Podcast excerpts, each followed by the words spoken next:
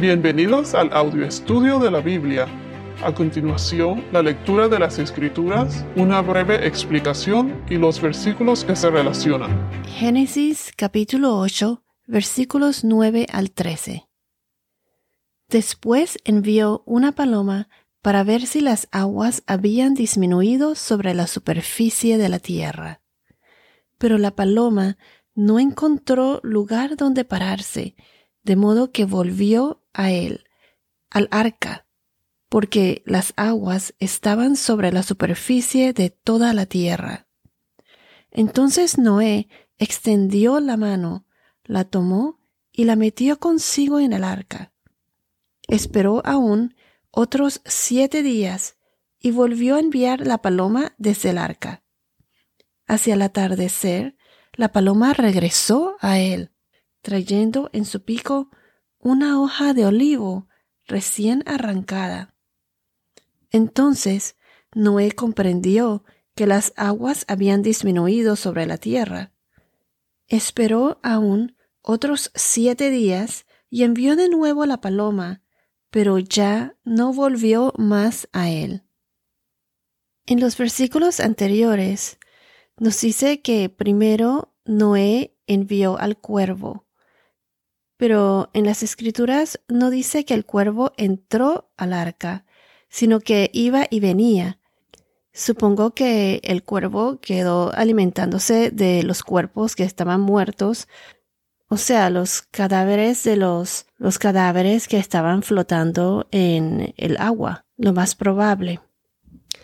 En los podcasts anteriores mencionamos que el cuervo fue considerado un animal impuro, o sea que, de acuerdo a la ley de los judíos, según Levíticos y Deuteronomio, los cuervos eran animales impuros que no podían, en, lo que no podían alimentarse de ellos.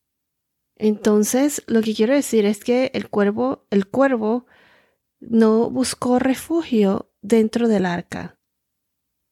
Así como los no creyentes en Dios que viven en las impurezas del mundo y no se refugian en Cristo. Recuerden que el cuervo se alimentaba de las cosas muertas, los cadáveres. Muchas de las personas hoy en día, en vez de buscar refugio en Cristo, escogen refugiarse en las cosas de este mundo, las drogas, alcohol y cosas así, viviendo y alimentándose de las cosas mundanas por otro lado, la paloma era considerado un animal puro y la primera paloma regresó, se refugió en el arca. Recuerda que el arca representa a Jesús, nuestro Salvador, el arca que salvó a Noé del diluvio. Noé extendió la mano y la paloma se refugió en el arca. Noé extiende la mano, como cuando Jesús nos invita a estar con Él. Dios nos invita a tener una relación con Él. Debo enfatizar, como mencioné en los podcasts anteriores, que el nombre de Noé significa descanso. Descanso. La paloma se refugió en el arca y encontró descanso. Asimismo, Cristo nos salvará y nos ayuda e invita a encontrar la paz con Él. Él es nuestro descanso. Entonces la primera paloma no encontró lugar donde reposar entonces, y regresó al arca. Fue cuando Noé extendió la mano y ella entró en el arca. Después Noé esperó otros siete días. La primera vez sacó al cuervo y esperó siete días. La segunda vez, después de eso, envió la paloma. Ahora espera otros siete días y envía una segunda paloma desde el arca. Entonces ya después en el atardecer, hacia el atardecer, la paloma regresó a Noé, pero regresó con una hoja de olivo recién arrancada. Muchos opinan que la hoja de olivo se convirtió en símbolo de paz y la paloma se convirtió en el emblema del consolador, en inglés el comforter, el mensajero de la paz.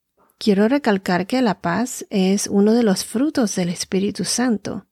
Y se dice que la paloma también representa al Consolador, o sea, como el Espíritu Santo. Cuando Jesús fue bautizado en Mateo capítulo 3, versículo 16, y también lo mencionan en Marcos capítulo 1, versículo 10, en Juan capítulo 1, versículo 32, y en Lucas capítulo 3, versículo 22. Mateo 3:16, Marcos 1:10, Juan 1:32 y Lucas 3:22.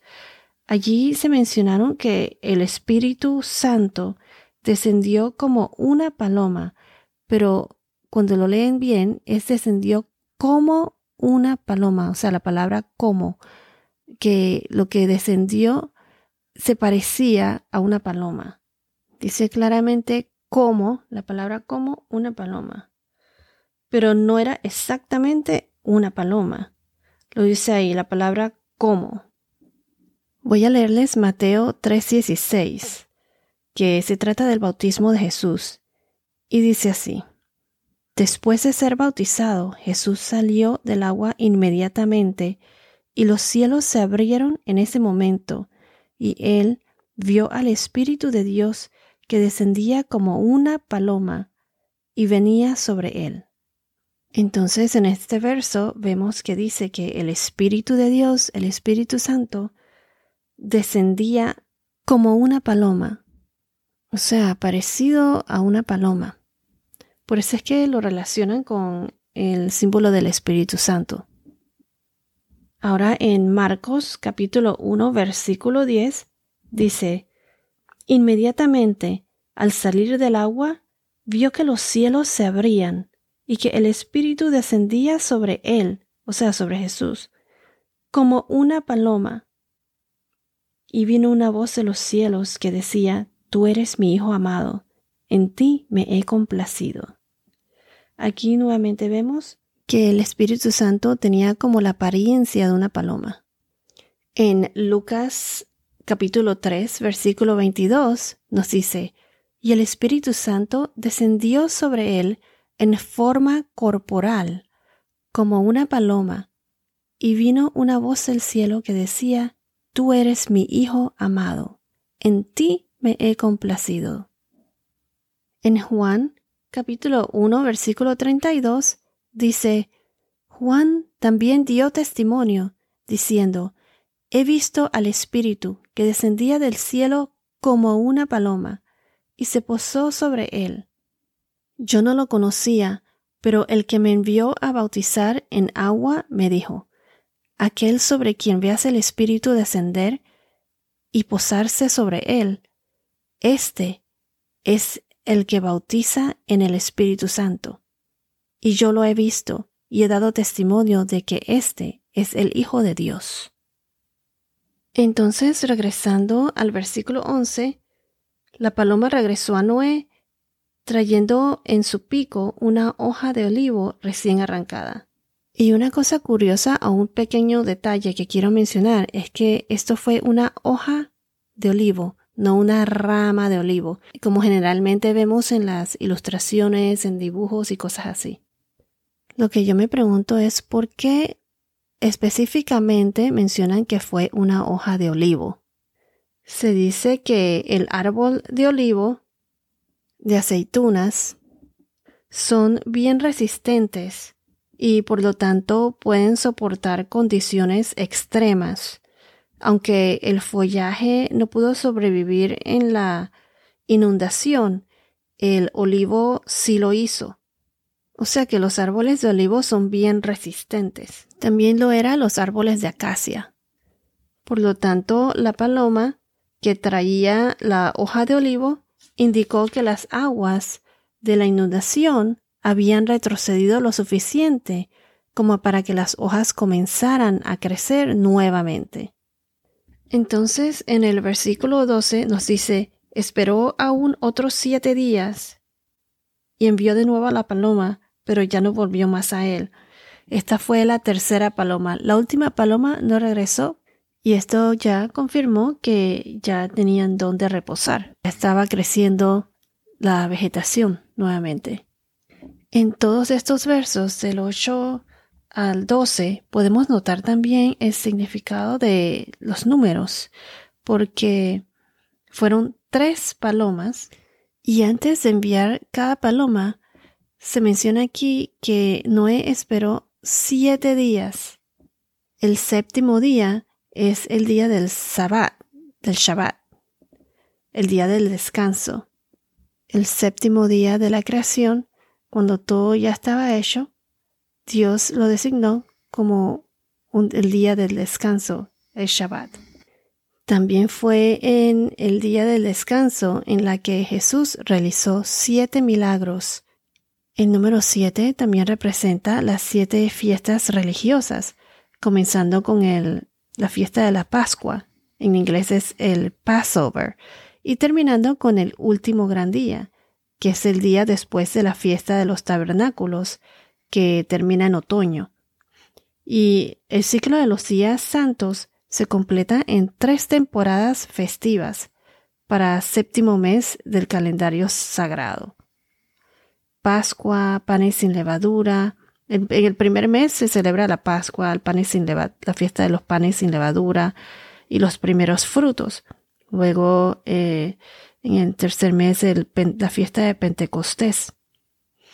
Y las otras ah, últimas tres fiestas son las de las, de las trompetas, la fiesta de las trompetas, la expiación, o sea, el atonement en inglés, y tabernáculos, y el último gran día en el séptimo mes.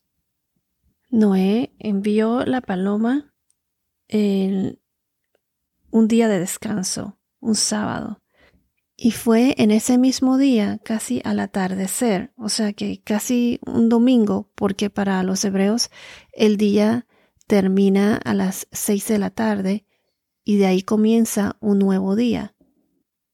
Algo que me parece curioso es que la paloma regresó con la hoja de olivo casi al día siguiente del sábado demostrando como el signo de esperanza de una nueva vida que habría de comenzar. Lo que quiero decir es que el sábado es el último día de la semana y luego ya el día siguiente es el primer día de la semana, un nuevo comienzo, una nueva vida para Noé y para todos. Bueno, esto es todo por ahora. Que tengas un día muy bendecido y hasta la próxima.